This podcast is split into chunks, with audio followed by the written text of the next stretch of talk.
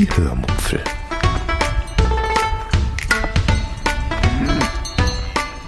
Aus dem Tagebuch einer Allgäuerin.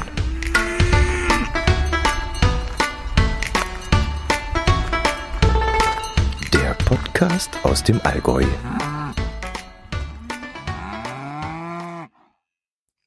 Hallo und herzlich willkommen zur 443. Episode der Hörmupfel vom 28. Oktober 2022. Heute erzähle ich euch von einer Vergrillung von Fleisch auf der Sizzle Zone und ziehe ein Fazit zu meinem Garten nach diesem Sommer. Viel Spaß beim Hören. Fangen wir mit den kulinarischen Genüssen an. An einem Wochenende haben wir mal endlich die Sizzle Zone unseres Gasgrills ausprobiert. Das ist so ein separater Bereich, in dem man auf einer circa 40 mal 25 Zentimeter großen Fläche Fleisch bei besonders hohen Temperaturen grillen kann. Ich nenne es immer, wo man Fleisch abfackeln kann. Denn in diversen YouTube-Videos sieht man immer, wie da die Flammen hochschießen, wenn jemand ein Stück Fleisch draufgelegt hat. Ich gehe allerdings davon aus, dass in den Videos ein wenig nachgeholfen wird, indem da, ja, man vielleicht triefend feuchtes Fleisch drauflegt oder mit Fett einpinselt, das dann runtertropft, damit die Flamme äh, in Brand gerät oder so. Bei uns sah das jedenfalls nicht so spektakulär aus, als wir da Fleisch draufgelegt haben. Aber wir haben trotzdem ein sehr gutes Branding hinbekommen, wie das so schön heißt, und eine sehr angenehme Kruste. Mein Herz allerliebster meinte allerdings, die Kruste hätte noch etwas knackiger sein können und deshalb will er äh, das Rost ähm, oder den Rost, das Rost, das nächste Mal etwas tiefer ähm, hängen, näher an die Flamme ran, als er das dieses Mal getan hat. Er hat es dann von beiden Seiten circa anderthalb Minuten angebraten und dann mit einem Fleischthermometer in die Ruhezone hineingelegt, damit es da langsam eine Kerntemperatur von 60 Grad bekommen kann. Ich hatte irgendwo gelesen, dass Fleisch ähm, das Medium sein soll, eine Kerntemperatur von 55 bis 57 Grad haben soll, aber die App, die bei dem Temperatur äh, Thermometer mitgeliefert wurde, zeigte die ähm, bei Rindfleisch 60 Grad an. Also da sind so viele verschiedene Werte automatisch eingegeben und bei Rindfleisch waren es eben 60 Grad und das passte dann auch schlussendlich sehr gut. Das Fleisch lag allerdings erstaunlich lange im Grill, fast 30 Minuten. Wir hatten den Regler auf 150 Grad eingestellt. Wie viel es dann im Garum hatte oder waren, das weiß ich nicht. Ähm, vor allem, weil ja Mann den Deckel immer zwischendrin mal wieder aufmacht, weil Mann so neugierig ist, wie es da drunter aussieht und wie sich das Fleisch entwickelt, ähm, dass man da gar keine durchgängige, durchgängige Hitze halten konnte. Da entweicht ja immer wieder die Hitze und ja, aber nach diesen circa 30 Minuten hatte das Thermometer dann automatisch Alarm, äh, hätte es automatisch Alarm geschlagen, ähm, wenn es dann die Kerntemperatur erreicht hätte. Da wir aber ständig daneben standen, weil wir, wie gesagt, sehr neugierig waren, haben wir das Thermometer natürlich ähm, in diesem Moment umschalten sehen, als es dann soweit war und haben dann freudestrahlend den Deckel des Grills geöffnet. Das Fleisch war wie immer von unserem hiesigen Metzger und schmeckte wirklich fantastisch. Wir hatten es ungewürzt auf den Grill gelegt, damit die Gewürze nicht verbrennen und haben es dann auf dem Teller nochmal mit Salz und Pfeffer nachgewürzt und dazu selbstgemachte Kräuterbutter gegessen. Und das war wirklich super lecker. Und mir läuft gerade das Wasser im Mund zusammen. Ich habe zwar noch so ein Barbecue-Gewürz ähm, von Ankerkraut, aber das wollte ich ehrlich gesagt auf dieses edle Fleisch nicht drauf äh, schmieren. Das mache ich vielleicht mal mit Schweinebauch oder irgendwas, ja, irgendein durchgezogenes Steak oder so. Aber bei diesem Filetstück, äh, das auch einiges an Geld gekostet hat, natürlicherweise, äh, wäre das definitiv Frevel gewesen.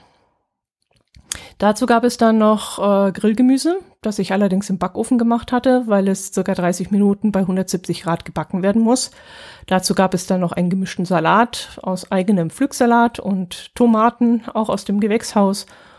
Und dann ganz normal mit Salatkräutern, Salz, Pfeffer, Kürbiskernöl und Balsamico, Essigcreme angemacht. Also nichts Außergewöhnliches. Hinterher gab es dann noch den Lieblingsgrill-Nachtisch meines Herzallerliebsten, gegrillte Nektarine mit Käsetopping. Normalerweise nimmt man dazu Ziegenkäse, aber weil ich noch Frischkäse im Kühlschrank hatte, der weg musste, habe ich diesen genommen und der schmeckte meinem Herz allerliebsten sogar viel besser. Nicht, dass er Ziegenkäse sonst nicht mag, nein, absolut nicht, den isst er auch sehr gerne, aber der Frischkäse war ihm dann sogar noch lieber. Da ich auch keinen Orangensaft im Haus hatte, habe ich den Saft einer halben Zitrone genommen und das war dann auch sehr lecker. Das war dann nicht so süß wie mit Orangensaft, sondern hat so eine, ja, ein bisschen säuerliche Frische reingebracht. Das war wirklich sehr gut. Dann äh, kommt natürlich noch Agavendicksaft mit dazu, Salz und Basilikum. Und ja, fertig ist wie gesagt das Käsetopping für diese Nektarinen. Wenn man dann den Käse auf die gegrillten Nektarinen kleckst und obendrauf noch drei oder vier rote Pfefferbeeren legt und wenn man die dann auch noch beim Kauen erwischt und direkt drauf beißt, das ist wirklich ein gigantisches Geschmackserlebnis. Ja, das war wieder ein sehr leckeres Outdoor-Essen. Apropos Pflücksalat. Da hatte ich Anfang des Jahres ja wahllos ein paar Samen in die Anzuchtschalen geworfen und weil daraus so viele Pflänzchen gewachsen waren, hatte ich, keine Ahnung, drei Dutzend, denke ich mal, zur Nachbarin gegeben und ich selbst hatte dann noch, glaube ich, acht Pflanzen übrig behalten und die hatte ich in mein Gemüsehäuschen gepflanzt.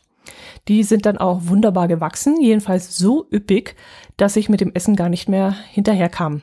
Da hätte ich noch äh, eine ganze Hasenkolonie mit ernähren können.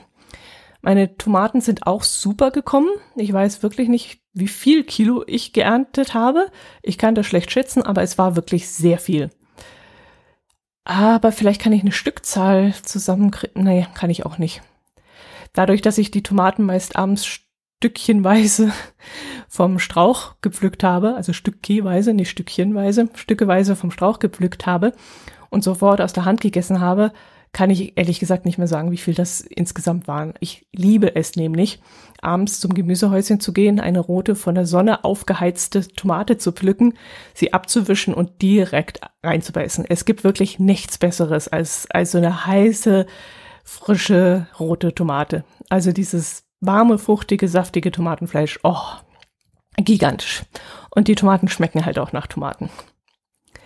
Ich mache daraus dann auch keinen Salat oder so oder Soße oder irgendeinen anderen Quatsch. Das ist mir ehrlich gesagt dann viel zu schade. Da kann man dann gekaufte Tomaten äh, nehmen, aber nicht die aus dem eigenen Anbau mit Liebe aufgezogenen Früchten. Die Radieschen sind dann im Laufe des Hochsommers, also Juli bis August und sogar noch im September auch super gewachsen. Da mein Herz allerliebster sowieso nur alle Nase lang ins Gemüsehäuschen geschaut hat, waren dann immer gleich ein paar Stück gleichzeitig fertig, die er dann mit zur Brotzeit auf die Arbeit nehmen konnte. Äh, ich habe ihm dann immer Bescheid gesagt oder er hat gefragt, sind wieder ein paar Radieschen fertig? Und dann habe ich gesagt, ja, ein, zwei, drei kannst du mitnehmen. Er war sich dann immer nicht sicher, ab wann er sie aus der Erde ziehen kann. Und wenn ich ihm dann gesagt habe, ja, zwei müssten fertig sein, dann ist er dann auch rausgegangen und hat sich welche gezogen. Ich habe dann an gleicher Stelle wieder neue Samen reingelegt und dann sind diese auch relativ schnell gewachsen. Also ich würde jetzt mal schätzen, zwei bis drei Wochen und dann waren die wieder ernt, erntereif. Dann hatte ich ja Frankfurter Grisons gepflanzt, das heißt äh, die Kräuter für die Grisons. Ich hatte ja eine Samenmischung gekauft Anfang des Jahres, in der Borretsch, Sauerampfer, Schnittlauch, Kerbel, Kresse, Pimpinelle und Petersilie enthalten waren. Genau, das müsste, glaube ich, alles sein.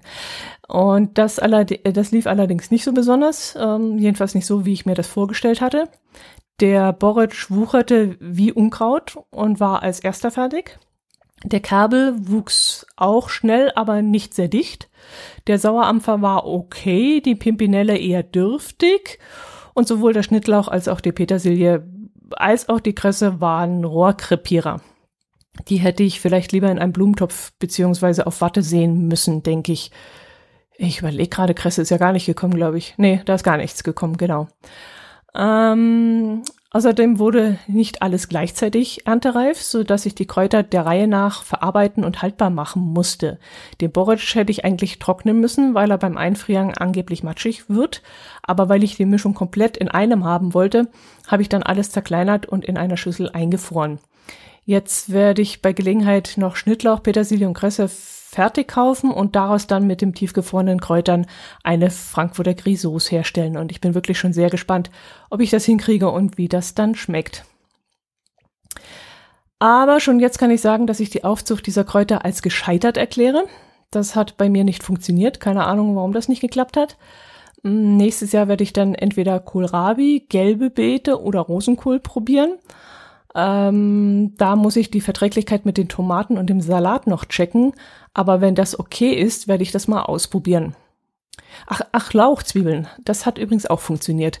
Da hatte ich Frühlingszwiebeln für Salat gebraucht und statt den Strung danach wegzuwerfen, habe ich ihn eine Woche lang in ein Glas Wasser gestellt. Das hat furchtbar gestunken. ähm, so lange, bis sich dann Wurzeln gebildet haben. Und dann habe ich die Wurzeln in die Erde zu den Tomaten und Radieschen gesteckt und da sich das auch alles vertragen hat, wuchs daraus dann eine neue Frühlingszwiebel, die ich dann abschneiden konnte. Die Wurzel steckte dann immer noch in der Erde und jedes Mal konnte ich dann wieder oben etwas äh, wegschneiden. Ähm, was haben wir noch? Achso, die Kartoffeln, was aus denen geworden ist. Genau, die Kartoffeln aus dem Sack. Ihr erinnert euch vielleicht, ich hatte in einem innen schwarz eingefärbten Sack, in dem normalerweise Gemüseerde ist, steckt, war, gewesen war, drei Kartoffeln eingepflanzt, ähm, die übrig geblieben waren und schon ausgetrieben haben. Und dieser, also diesen Sack habe ich dann neben dem Gemüsehäuschen stehen gehabt. Und da waren dann doch tatsächlich Kartoffeln gewachsen, allerdings leider nicht allzu große und vor allem nicht allzu viele. Ich würde sagen, es sind so rund ein beziehungsweise eineinhalb Kilo daraus geworden. Mehr leider nicht. Und die Größe ist von, ja, von so ganz kleinen zwei Zentimeter Durchmesserkartoffeln bis hin zu, ja, die Größe war vielleicht so acht Zentimeter länger oder so, also nicht größer. Also auch kein Hit. Ich denke, ich werde das in der Art dann nächstes Jahr äh, auch nicht mehr machen. Das lohnt sich einfach nicht. Außer ich versuche es noch einmal mit einem wesentlich größeren Sack, vielleicht so ein 40 Liter Gemüsesack. Ich glaube, der Sack, der war jetzt mit 20 Liter und vielleicht würde das mit 40 Liter äh, besser werden. Dann können die sich dann auch ähm, weiter ausbreiten und größer werden. Aber dafür ist die Erde mir fast zu schade, die man dafür benötigt. Naja, muss ich mal gucken. Nette Idee, aber das Resultat lässt eben zu wünschen übrig. Ich habe dazu ein kleines Video gedreht und stelle es mal in die Shownotes ein, wenn ich dran denke. Dann könnt ihr euch die Ausbeute einmal anschauen und selbst entscheiden, ob das was für euch wäre. Ähm, vielleicht sagt ihr mir dann auch, ob ihr das nächstes Jahr versuchen werdet. Und äh, eure Meinung würde mich da echt dazu interessieren, ob es dann auch bei euch besser funktioniert hat als bei mir. Dann gab es zwei weitere Sorgenkinder. Eine davon war die Bougainvillea, die ich mir so sehr gewünscht hatte und bei der ich mir nicht sicher war, wie sie die Allgäuer Kälte überstehen würde. Naja, in diesem heißen Sommer brauchten wir uns wegen der Kälte dann eigentlich keine Sorgen machen. Nur Anfang des Jahres hat sie dann doch ähm, äh, ein bisschen kühlere Temperaturen abbekommen. Aber bei den wochenlangen Temperaturen während des Sommers, die weit über 30 Grad waren, fühlte sie sich dann vermutlich pudelwohl, denke ich. Obwohl vielleicht auch nicht, denn irgendwie schien das für sie auch stressig zu sein. Denn irgendwann fand ich auf ihren Blättern so weiße Fleckchen. Ja, wie erkläre ich ähm, Am besten der Reihe nach. Am Anfang der Pflanzsaison hatte ich ihr einen hübschen hellen Tontopf gekauft und sie in die Ecke neben unserer Terrasse gestellt, wo sie sehr viel Sonne und sehr viel Strahlwärme der hellen Hauswand abbekommen sollte. Da die Nächte zu der Zeit aber noch sehr kühl waren und sogar noch in den oberen einstelligen Bereich fielen, also so acht, neun Grad, stellten wir sie dann jeden Abend wieder in den Schuppen, um sie dann am nächsten Morgen wieder an ihren Sonnenplatz zu befördern. Ob das ein Thema war, was sie nicht so gut vertragen hat, dieses ewige Hin und Her, das weiß ich nicht. Als die Temperaturen dann konstant blieben, blieb sie komplett draußen und es sah dann anfangs auch so aus, als würde sie sich da pudelwohl fühlen. Ich hatte sie, so wie ich es gelesen hatte und auch in YouTube-Videos gesehen hatte, nicht in einen allzu großen Topf gepflanzt, weil darin, also in den Videos gesagt wurde, dass die Pflanze sonst die Kraft ähm, in die Wurzeln stecken würde und nicht in die Blüte so dass sie dann kaum Rotblüten, äh, also nee, rot, als Blätter sind das ja, also kaum rote Blätter bekommen würde. Das schien dann auch alles zu passen. Wie gesagt, sie blühte prächtig. Aber dann, dann kamen innerhalb von zwei Wochen zwei furchtbare Unwetter. Einmal Hagel. Äh, ich hatte davon, glaube ich, erzählt, dass ich mein Auto äh, draußen stehen hatte und dass ich ja da Angst haben musste, dass mein Auto kaputt geht. Ähm, ja, und einmal heftige Stürme, die wirklich alles mitrissen, was nicht angebunden war. Unsere Terrassenmöbel flogen dabei durch die Gegend und äh, an manchen Ecken wurden und an manchen Orten hier im Umkreis wurden Bäume entwurzelt. Also es war, war wirklich furchtbar. Tja, und diese zwei Stürme haben die Pflanze dann übel zugerichtet. In den grünen Blättern waren dann Risse bzw. Brüche drin und die pinkfarbenen Blätter waren fast gänzlich vom Busch gerissen worden. Es dauerte dann eine ganze Weile, bis sie sich davon erholt hatte. Sie sah dann zwar teilweise immer noch wie ein gerupftes Huhn aus, aber sie hatte es wenigstens überstanden und sie lebte. Und da war ich ja schon froh drum. Dann fuhren wir allerdings in den Urlaub. Und als wir wiederkamen, war der ganze untere Teil der Pflanze verdorrt. Ob sie zu wenig oder zu viel Wasser bekommen hatte oder ob das die Nachwehen der Stürme gewesen waren, das weiß ich nicht. Jedenfalls sah sie wirklich erbärmlich aus.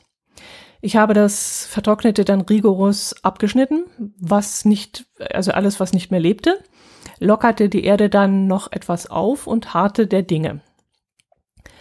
Da sah es dann wieder ganz gut aus und ich war dann richtig stolz, als dieses zähe kleine Mädchen, meine Geraldine, wie ich sie liebevoll nenne, wieder zu Kräften kam. Dann kam aber wieder ein Unwetter und ich schlug dann nur noch die Hände über den Kopf zusammen. Klar, ich hätte sie in dem Moment reintragen können, aber wenn so ein Unwetter losgeht, schmeißt du höchstens noch die Terrassenmöbel ins Wohnzimmer, aber du rennst nicht mehr nach draußen in den Garten und schleppst die kiloschwere äh, Vase da weg. Das machst du nicht. Ja, und nach dem Unwetter sah sie dann wieder völlig zerrupft aus und es dauerte dann wieder eine Weile, bis sie sich wiederum davon erholt hatte. Sie wuchs zwar nicht sehr schnell, aber sie blühte dann wenigstens wieder. Ja, und dann kam der Tag, als ich etwas Weißes an den grünen und pinkfarbenen Blättern gesehen habe. Mit bloßem Auge ohne Lupe konnte ich erstmal gar nicht erkennen, um was es sich da handelte. Also machte ich ein Foto und auf diesem Foto war es dann besser zu sehen. Und das Foto schickte ich zur Nachbarin und ähm, die kam dann vorbei und meinte, ja, das seien ähm, Eier, also Larven von äh, Läusen, von Blattläusen. Und das waren dann so richtig klitzekleine, weiße, längliche Eier. Ich hätte wirklich heulen können. Die Nachbarin kam dann auch gleich rüber und meinte, sie hätte sowas schon an ihren Orchideen gehabt und da hätte am besten Schmierseife geholfen. Sie gab mir dann auch gleich eine Sprühflasche mit flüssiger Schmierseife und ich sprühte den Busch damit großzügig ein. Das half dann auch innerhalb von Stunden. Also am Abend waren die Gespinste dann ausgetrocknet und von den Larven war nichts mehr zu sehen. Es dauerte dann allerdings etwas länger, bis ich äh, selbst auch zum Drogeriemarkt kam und zum 1-Euro-Laden, um Schmierseife und eine Sprühflasche zu besorgen, um dann der Pflanze einen zweiten und schließlich einen dritten Schuss zu verpassen – aber es klappte dann trotzdem, denn die Viecher waren dann weg. Ja, sie waren weg. Aber die Stürme waren nicht weg.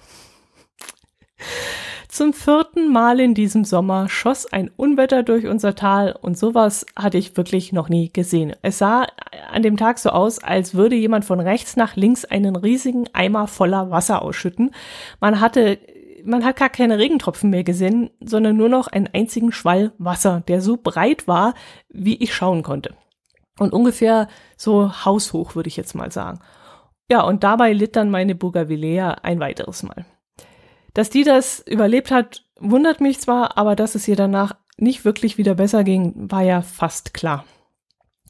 Also die, die biegsamen Sträucher, die meine Bienchenblümchenstreifen eingerahmt oder einrahmen, die lagen bei diesem Unwetter auf dem Boden. Also die, die, die bogen sich so um, was ist denn das, 90 Grad. Also Wahnsinn. Und die, die stellten sich halt auch, weil sie biegsam war, wieder auf. Aber die Bougainvillea, die hat halt recht starre Äste. Und also, dass die nicht abgebrochen waren, das wunderte mich wirklich sehr. Dafür waren aber nur noch wenige pinkfarbene Blätter dran. Die waren auch wieder in Mitleidenschaft gezogen worden und die grünen Blätter hatten wieder Risse. Also das gleiche wie schon mal. Und wenn ihr glaubt, dass das jetzt alles war, ich ziehe es wirklich nicht unnötig in die Länge, aber ihr müsst da durch. Denn als ich dann ein paar Tage mit dem Caddy wegfuhr und zurückkam, sah sie ähnlich verdorrt aus wie nach unserem ersten Urlaub, als unser Nachbar sich darum gekümmert hatte. Die Blätter waren braun, die Zweige trocken, keine Ahnung, was da wieder schiefgelaufen war, jedenfalls sah sie erbärmlich aus. Ja, und jetzt überlege ich, ob ich mir die Challenge überhaupt geben soll, die Pflanze durch den Winter zu bekommen. Da bin ich mir ehrlich gesagt noch nicht sicher, weil das war ja die eigentliche Herausforderung. Nicht unbedingt der Sommer, sondern wie kriegt man diese Pflanze durch den Winter? Also ich tendiere dazu, dass ich die Pflanze wegschmeiße und mir nächstes Jahr eine neue hole und dann bis dahin mir überlege, was ich besser machen kann. Vielleicht doch einen größeren Topf, vielleicht andere Erde, die lockerer ist, vielleicht mit Sand vermischen, vielleicht irgendwie verhindern, dass da eine Staunässe reinkommt. Ich weiß es noch nicht, denn ich bin mir noch nicht sicher, was daran alles schiefgelaufen war. Ob es wirklich diese, dieser Stress durch die Unwetter war oder ob ich einen anderen Standort suchen muss oder ich weiß es nicht. Ich muss mir das echt durch den Kopf gehen lassen. Apropos Bienchenblümchenstreifen. Der war, glaube ich, kurz vor unserem Nordseeurlaub in voller Blüte. War das im, ja genau, kurz vor unserem Nordseeurlaub. Und das Tolle daran war dann, dass er irgendwie immer zweifarbig war. Ich kriege es jetzt nicht mehr genau zusammen, wie es genau war, aber ich glaube, erst war er weiß und rot, dann rot und lila und dann lila und gelb. Habe ich euch das hier erzählt oder ich habe ich es in meinem Telegram-Kanal erwähnt? Ich weiß es gar nicht mehr. Aber einmal kam unser Nachbar mit dem Pedelec an meiner Wiese vorbeigefahren und hat ganz laut zu mir rübergerufen, als ich gerade auf der Terrasse saß, dass die Wiese wunderschön ist und dass wir das richtig toll gemacht haben, weil das ganz toll aussieht. Und da habe ich mich wirklich riesig drüber gefreut, weil ich mir wirklich viele Gedanken darüber gemacht habe, was die Leute wohl über diesen seltsamen Streifen da vorne denken könnten. Und dieses Lob von ihm, ja, das ging mir wirklich sehr ans Herz und habe ich mich drüber gefreut. Gut, habe ich noch irgendwas vergessen? Ach, das Reich des freundlichen Herrn Petersen, genau. Äh, unsere Terrasse ist ja von einem Hochbeet eingefasst, das mit einem Granulat gefüllt ist, das ein wenig nach Lavagestein aussieht. Nee, da stellt ihr euch jetzt was Falsches vor unter Lavagestein, wenn ich das so nenne. Äh, stellt euch kleine, circa ein bis anderthalb Zentimeter dicke Kügelchen und Kieselchen vor, die aber ziemlich dunkel aussehen und auch ziemlich porig sind. Also so raue, krümelige, feste, unförmige Bröckchen. Die hatten wir ausgesucht, weil man uns gesagt hatte, dass sie Wasser speichern und dass die Katzen da nicht so gerne rangehen würden und die uns dann nicht ins Beet kacken würden. Jo, nee. Wie sage ich's euch jetzt? Ich glaube, dreimal, viermal haben sie uns da reingemacht, wenn ich richtig mitgezählt habe. Und jetzt weiß ich natürlich nicht, wie oft sie es gemacht hätten, wenn wir da normale Blumenerde verwendet hätten. Aber ich glaube, dreimal, viermal ist noch okay. Aber gar nicht wäre natürlich noch schöner gewesen. Allerdings sind die Blumen nicht so gut gewachsen, wie wir uns das vorgestellt haben. Ich ging davon aus, dass die Pflanzen darin genauso wachsen werden wie in normaler Erde. Ich hatte jedenfalls bei der Beratung in diesem Strauchgeschäft äh, nicht das Gefühl, als wäre die Frau skeptisch, ähm, ob die von ihr verkauften Pflanzen dort nicht gedeihen könnten. Sonst hätte sie ja vermutlich irgendetwas gesagt, so von der, in der Art, ja, bleiben Sie geduldig, das wird eine, Art, äh, eine Weile dauern, bis die Wurzeln anwachsen äh, oder verlieren Sie nicht die Geduld, das wird schon. Das hat sie aber nicht gemacht. Aber irgendwie sollten die Pflanzen dieses Jahr darin nicht so recht wachsen. Die Gräser zum Beispiel sind bis Anfang August nur circa 50 Zentimeter hoch geworden, maximal. Und die anderen Pflanzen blühten nur spärlich und breiteten sich kaum aus. Ähm, das muss aber nicht am Granulat gelegen haben, sondern das wird eher der trockene Sommer schuld dran sein, denke ich mal, beziehungsweise die Tatsache, dass ich nicht sehr viel gegossen habe. Bei uns stand schon sehr früh fest, dass das Grundwasser sinken würde. Und irgendwann im Juli ging es durch die Medien, dass man Wasser sparen soll und Hausbesitzer aufgefordert wurden, keine Blumen zu gießen. Außerdem wurde die Entnahme von Wasser aus den Flüssen verboten. Und da ich in solchen Sachen absolut so, ja, nicht egoistisch bin und sehr sozial veranlagt bin und auch sehr solidarisch handel, habe ich das Wasser dann aus dem Regenfass beziehungsweise aus der unterirdisch verlaufenden Quelle nur noch für mein Gemüse verwendet. Das sind Lebensmittel, da, das konnte ich mit meinem Gewissen vereinbaren, dass das gegossen wird. Aber die Blumen, die sind für mich Luxusgut und da dachte ich mir, ja, zeigt mal ihr Blumen, äh, wie man im wilden Allgäu unter solchen widrigen Umständen überleben kann. Ähm, schaut mal, dass ihr mir beweist, dass ihr da durchkommt. Nee, Spaß beiseite. Ähm, bevor sie mir eingegangen wären, hätte ich natürlich etwas unternommen. Und ich hätte, ich hätte sie dann halt wohl zu nah gegossen oder so. Aber sie mussten schon im wahrsten Sinne des Wortes bei mir eine Durststrecke überleben. Und dass sie dann natürlich nicht sprießen, das ist absolut klar. Aber sie haben es überlebt, immerhin, und ich bin stolz auf sie. Sie sind halt echte Allgäuer, die sind hart im Nehmen und sie, sie haben es überlebt. Also im, als dann der Regen kam, im Spätsommer, im Frühherbst, da haben sie dann losgelegt. Es lag also definitiv am Wasser. Ähm, uns hatte man dann zwischenzeitlich gesagt, sie sollen zweimal im Jahr gedüngt werden. Ich bin mit Dünger, bin ich, ich weiß, Pflanzen brauchen sowas, aber auch bei meinen Orchideen ich bin mir diesem, ich mag dieses Chemiezeug nicht und äh, mein Herz allerliebster meinte, wir werden jetzt nächstes Jahr düngen, aber ich bin kein Fan von sowas. Mag ich nicht. Das, da sträubt sich alles dagegen, weil ich mir einfach sage, also so chemisches Zeug damit rein, das muss nicht sein. Ja, und mein freundlicher Herr Petersen hat sich auch wunderbar in diesem Beet äh, eingefügt. Ihr erinnert euch doch, dass ich im Kaufhaus Stolz in St. Peter-Ording eine Möwe gekauft hatte und die habe ich dann der, den freundlichen Herrn Petersen getauft. Und der steht ja seit dem Urlaub in diesem Beet. Und naja, ich glaube, darüber schütteln die Nachbarn dann doch etwas den Kopf. Den Leuchtturm, die finden, den finden sie alle toll. Da sind sie alle ganz begeistert. Aber bei der Möwe, da kommt dann immer so ein bisschen der Satz, na ja, ihr seid halt Ostsee-Fans, wieso auch nicht? Also, ich glaube, da schütteln sie eher den Kopf drüber. Ja, und der Leuchtturm, da ist dann allerdings relativ zu schnell. Ich glaube, nach zwei Monaten das Licht kaputt gegangen. Äh, da müssen wir jetzt gucken, weil wir momentan noch nicht draufkommen. Wir werden den aber jetzt zeitnah abbauen, dass wir, wenn der abgebaut ist, mal reinschauen und gucken, was mit der Lampe ist. Vielleicht müssen wir da eine neue bestellen. Gut, äh, beides wurde jedenfalls nicht geklaut. Weder der Leuchtturm, naja, der ist auch relativ stabil, äh, aber auch nicht der freundliche Herr Petersen, der äh, stand auch nach unserem Urlaub noch dort. Haben wir den eingeräumt? Nee, den hatten wir draußen stehen lassen. Also der stand dann auch noch, als wir zurückkamen. Dafür wurde bei mir offensichtlich Pflücksalat geklaut. geklaut. Äh, gut, ich will es nicht behaupten. Doch, ich will es behaupten. ich habe erst überlegt, ob ich völlig verrückt geworden bin, was durchaus auch unter den aktuellen Umständen der Fall sein könnte. Ähm, aber ich glaube es nicht. Also ich glaube, dass man mir am helllichten Tag äh, einen Pflücksalat mittendrin abgebrochen und geklaut hat. Ich kann mich nicht dran erinnern, dass ich da irgendwas abgeschnitten hätte, was, weil das ist ein riesen dicker Strung gewesen und wenn man den einfach so abschneidet und wegtut, das, das müsste sogar in meiner geistigen Übernachtung müsste mir das aufgefallen sein. Also ich denke, da ist irgendjemand vorbeigegangen und hat den abgeknickt und mal so ein Ding mitgenommen. Vielleicht für die Hasen, ich weiß es nicht.